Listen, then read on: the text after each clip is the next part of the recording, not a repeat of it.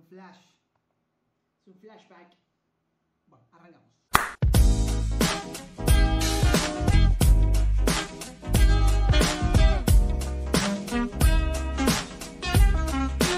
Bienvenidos a todos, a todas. Espero que estén muy bien. Bienvenidos al segundo especial sobre el fin del mundo. Ah, Somos Vale Pensar y era inevitable llegar a este tema, ¿no? Sí. Hablar de. la marca de la bestia. Tremendo. Tremendo tema, ¿no? Sí. La marca de la bestia, que es un nombre como. Yo te soy sincero, estuve mientras estábamos investigando, mucho tiempo que venimos investigando el tema, pero estábamos viendo mu- muchos videos eh, y algunos me dan miedo verlo. Hay mucha data en YouTube, ¿eh? Si te gusta todo este tema de la conspiración, estás No, es, increíble, es increíble. Te quedas horas mirando. Es una adicción, es Sí. una adicción. Y no queríamos generar justamente ese tipo No. de video, ¿no? No, no, no. Queremos hacer un video como más desde afuera, analizar Sí. todas las interpretaciones que hay sobre este tema.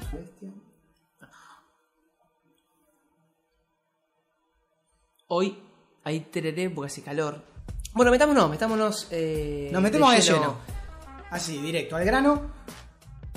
El versículo clave de este tema es, se encuentra en el libro de Apocalipsis. Sí. ¿sí? También un capítulo largo que es Apocalipsis 13. No lo vamos a leer todo porque tiene 18 versículos.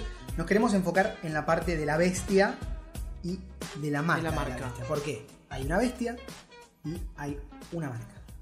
Vamos a leer. Y dice, dice, y hacía que a todos, pequeños y grandes, ricos y pobres, libres y esclavos, se les pusiese una marca en la mano derecha o en la frente, y que ninguno pudiese comprar ni vender, sino el que tuviese la marca o el nombre de la bestia o el número de su nombre. Y termina y dice, aquí hay sabiduría. El que tiene entendimiento cuenta el número de la bestia, pues es número de hombre, y su número es 666. O sea, para ponerte en contexto, hay una bestia en el Apocalipsis que aparece y que al parecer es la materialización de la maldad porque obliga a la humanidad a ponerse una marca en su mano derecha o en su frente. Claro. Ahora, creo que esta profecía ha generado una cantidad de debates a lo largo de la historia increíble. Sí. Primero, capaz que está bueno que pensemos quién es la bestia o qué es la bestia. O las interpretaciones sobre quién o qué es la bestia. Podemos ir primero ¿no? a la primera interpretación. No sé si se acuerdan en el primer video, los invitamos a que vayan a verlo, al video que hicimos el primero, eh, sobre la segunda venida de Jesús.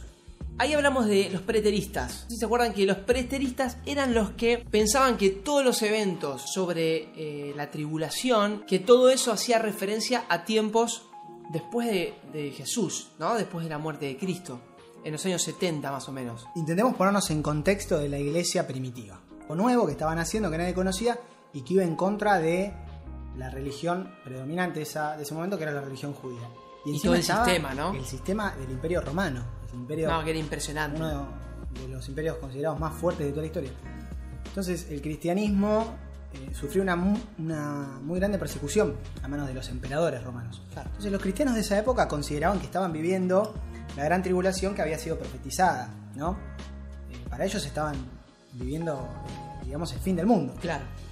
Entonces, la primera interpretación, como bien decís vos, es preterista y ubica a la bestia como el imperio romano y los emperadores. Puntualmente el emperador Nerón, Nerón. que fue el primer emperador que... Que hizo masacre con los cristianos, ¿no? Después de ahí, la iglesia sufrió por tres siglos aproximadamente una persecución terrible por los emperadores que eh, siguieron a Nerón. Pero Nerón fue como el inicio de una persecución muy violenta, muy sangrienta, muy cruel. Por eso es que se asocia a la bestia con Nerón, esa es la primera interpretación. Igual es muy loco, que eso también está bueno que lo expliques. Coincide el, el número 666 con la numerología del nombre de Nerón. Claro, exacto. Lo vamos, vamos a agregarlo acá en el video para que ustedes lo vean, porque en la escritura griega cada letra sí- significaba un número. Esto se llama es la, gema- la gematría, el concepto que se utiliza para asociar letras a números. Entonces, César Nerón podría eh, definir como 666. Lo Claro. mismo que César Nerón en latín, que se podría definir como 616, que también es un número que en otros papiros eh, aparecen reflejando la marca de la bestia. Acá Claro. entramos en otro tema muy complejo, pero bueno, lo mencionamos para que, sí, para que lo, lo, consideren. lo ¿no? consideren. A lo que vamos es eh, la interpretación que asocia Nerón como la bestia tiene mucho fundamento, si se quiere. Pero nos metemos ahora en, en un poquito más para acá y en la interpretación de que la bestia es eh, el, el diablo mismo, ¿no? O la maldad misma. Claro, la interpretación, digamos, más simbólica sería esa, ¿no? Claro. Como Sí, que la bestia sí. es eh, el diablo, la maldad, Satanás, Lucifer, obrando espiritualmente en la humanidad. ¿sí? No por medio de un emperador o de una persona, sino él mismo. Entonces, como que cada una de las personas tiene que decidir entre el bien y el mal. Y la persona que conscientemente decide hacer el mal vendría a estar marcada por esa bestia. ¿no? Y la persona que a conciencia decide hacer el bien, porque Dios es la, eh, la- la figura del bien, vendría a estar marcada por Dios. ¿no? Es una interpretación más simbólica. Bueno, hay una tercera interpretación sobre la bestia, más que ver con un sistema, grupo de personas. Esto también hay un montón de, teorías conspirativas que vienen desde los masones. Hoy, no sé si han escuchado, los Illuminati, las personas de, la élite de mucho dinero que gobiernan la suerte de todo el mundo, digamos, ¿no? Eh, entonces, manejando todo eso y controlando todo a través de un sistema, tienen el control de todo lo que sucede. Flash, también pensarlo así, ¿no? Hay mucha razón para creer que algo así pasa. No, ¿no? es increíble. La- por eso, las coincidencias con todo lo que es la revelación de Cristo, el Apocalipsis y los textos que, que recién leíamos y alguno más que vamos a leer, con las cosas que suceden hoy, que fueron sucediendo a lo largo de los años y que hoy quizás se hace un poco más fuerte todo, ¿no? Claro. La tecnología es clave, ¿no? Por ejemplo, el símbolo de Google Chrome. Tremendo. Es, es un 666. Claro. Una locura. Y ahí sí un montón de simbología Vas a ver, no sé, extraña. también, por ejemplo, eh, que, sucede un montón. eh, vas a ver toda la cuestión de, de las grandes estrellas que siempre están haciendo, viste, esto que Sí. Y esto lo ves en todos lados, en ahora 12. ¿Y por qué, Eh, no? Claro, sea, ¿por qué la necesidad? ¿Por qué el ¿Viste? 666? Bueno, en el código de barras. El código de barra, que el código de barra es como más de la generación de nuestros papás, que ellos cuando sale el código de barra, y, y lo que contábamos en el otro video, de que ellos estaban como alterados con todo este tema del fin del mundo, cuando sale el código de barras, o sea, dijeron, esta es la marca. Sí. No queremos decir que todas estas cuestiones son la marca, o son- pero está bueno que, que lo pensemos, que lo veamos, que digamos, loco, es increíble la Sí, hay coincidencia. mucha coincidencia, es difícil que sea todo casualidad. Es muy Lo- loco. Lo que después, bueno, hay que evaluar, eh, a ver, ¿por qué? ¿Por qué el 666? ¿Por qué harían?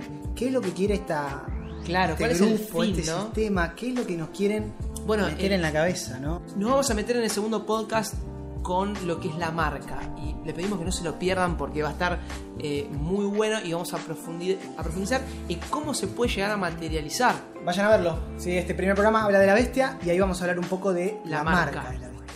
Les mandamos un beso grande.